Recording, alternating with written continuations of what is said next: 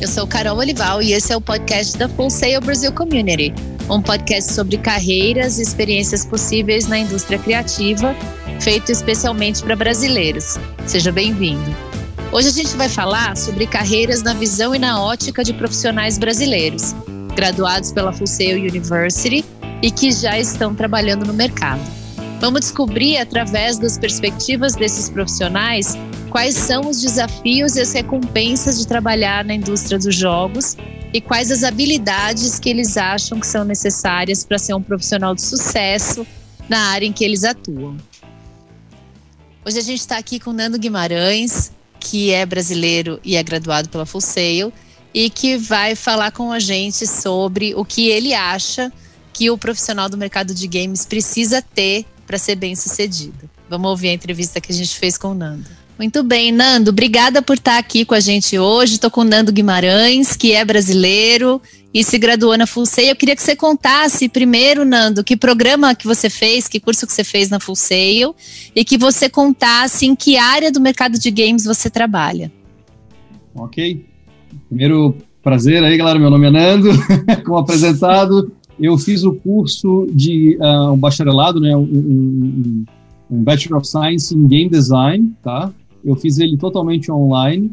Eu estava na Itália na época que fiz esse curso, fiz metade na Itália e metade no Brasil. Mas a faculdade é dos Estados Unidos, né? A, a é dos Estados Unidos. É, a área que eu atuo hoje, eu atuo como Head of Development na Aquiles, uh, que né, o projeto que eu trabalho é o Looney Tunes World of Mayhem. O fundo não está aí por acaso. É, mas eu também tenho um, um, estúdio indie, né? Eu sou sócio de um, de um estúdio indie junto com outros, é, outros uh, amigos, né? Que a gente montou há um, um tempo atrás. Então, a minha função hoje é de liderança de equipes. E o que que você, quais são as suas atribuições dentro da Aquiles? O que que você faz na Aquiles e o que que você faz no teu estúdio independente, Nando? são funções bem similares, tá? É, a minha iniciação nesse mundo de jogos, eu comecei como designer de interface e depois eu quis me especializar em game design, mas eu sempre liderei equipes. Né? Quando eu comecei a, a, a quando eu né, comecei a me especializar mais em, em, liderar, em liderar equipes, eu voltei para o Brasil, né, para tocar um pouco da, da, da Cat Nigri, e lá hoje eu basicamente sou o sócio que supervisiona é a parte que todos os outros sócios não gostam muito de fazer, que é mais business, que é mais marketing, é, essas outras coisas, né, de administrativas. Porém, menos projetar o jogo, menos, menos trabalhar no jogo e mais botar o jogo na prateleira, botar o jogo é. no mercado, né? É. Projetar o jogo, na verdade, foi a coisa que eu estudei e me especializei, mas hoje, como eu estou na liderança, eu deixo isso para outras pessoas que conseguem fazer isso melhor do que eu. Então, só auxilio elas a trabalhar melhor. Já na Kiris, eu faço exatamente isso, mas eu não faço business, não faço marketing, eu simplesmente trabalho o melhor possível para uh, deixar com que, né, fazer com que o time tenha todas as suas dificuldades uh, resolvidas, né, e que eu consiga incentivar cada uma das equipes a trabalhar da melhor maneira, da maneira mais eficiente e mais uh, motivada possível, né. Então eu tento sempre juntar ali o que a pessoa sabe fazer de bom com aquilo que a gente precisa entregar que, que você enxerga de mais desafiador nisso que você faz hoje, Nando? O mais desafiador é conseguir entender e lidar com os diversos tipos de pessoas, diversas personalidades, né, e as diversas áreas que eles uh, têm conhecimento, né? Porque né, criação de desenvolvimento de jogos não é só game design. Game design é o que une todas as pontas, mas nós vamos ter artistas que têm um tipo de pensamento, nós vamos ter programadores que normalmente são mais é, pragmáticos, é, vamos ter produtores, gente de, de, arte técnica, de QA e até mesmo de RH, né, que vai poder auxiliar o time inteiro. Então, acho que esse é o mais desafiador. Trabalhar com as pessoas. Saber conciliar e motivar todas as pessoas a sempre uh, crescer e ainda assim entregar tudo aquilo que tem que ser entregue. Acho que é como é que é o dia a dia do trabalho? De alguém que está trabalhando num estúdio de games? Porque acho que às vezes dá essa impressão de que é só diversão, né? Quantas horas por dia trabalha alguém que está num estúdio? Que eu sei que a realidade é bem diferente, né? Eu me divirto trabalhando, né? Então, acho que a diferença está nisso. Eu me divirto bastante fazendo o que eu faço. É, o meu dia a dia começa normalmente, a gente tem um horário bem flexível, diferenciado, tá? Até porque nós temos uma, uma coprodução entre a Aquiles e a Scopely, que é uma empresa norte-americana. Então a gente começa a trabalhar, eu começo a trabalhar às nove, mas o time mesmo começa a trabalhar às dez da manhã é, e a gente vai até às sete da noite, mais ou menos, e um pouquinho mais também para continuar a comunicação. Mas durante o período da manhã, que a gente não está alinhado, né, que a, a, o time zone, aí, a, o horário nos Estados Unidos é diferente, eu tomo conta mais de fazer as one-on-ones com todos os líderes das minhas equipes, né? É, duas ou três pessoas por dia, resolver algum problema de alinhamento que a gente tem que preparar para a tarde, e durante a tarde já começa ali, a, a gente inicia o dia com os syncs diários de 15 minutos entre cada uma da, dos, dos, times de desenvolvimento, né? E ele culmina ali com a reunião geral entre, entre todos os líderes de produção. Logo após isso, eu sigo fazendo reunião atrás de reunião e raramente consigo botar a mão realmente na massa para desenvolver algo. Mas eu estou sempre ajustando ali uh, talentos e, e, e, projetos, né? Que a gente tem iniciativas diferentes para que elas sejam sempre. Né, nunca caia a peteca, né? Basicamente. É, é um, um, universo corporativo, né? Como, como uma empresa tem que ser, né? O que, que você acha que tem de mais legal e de recompensador para quem trabalha na área de games? Eu posso usar esse pano de fundo aqui, é super recompensador. Né? Esse background aqui. É...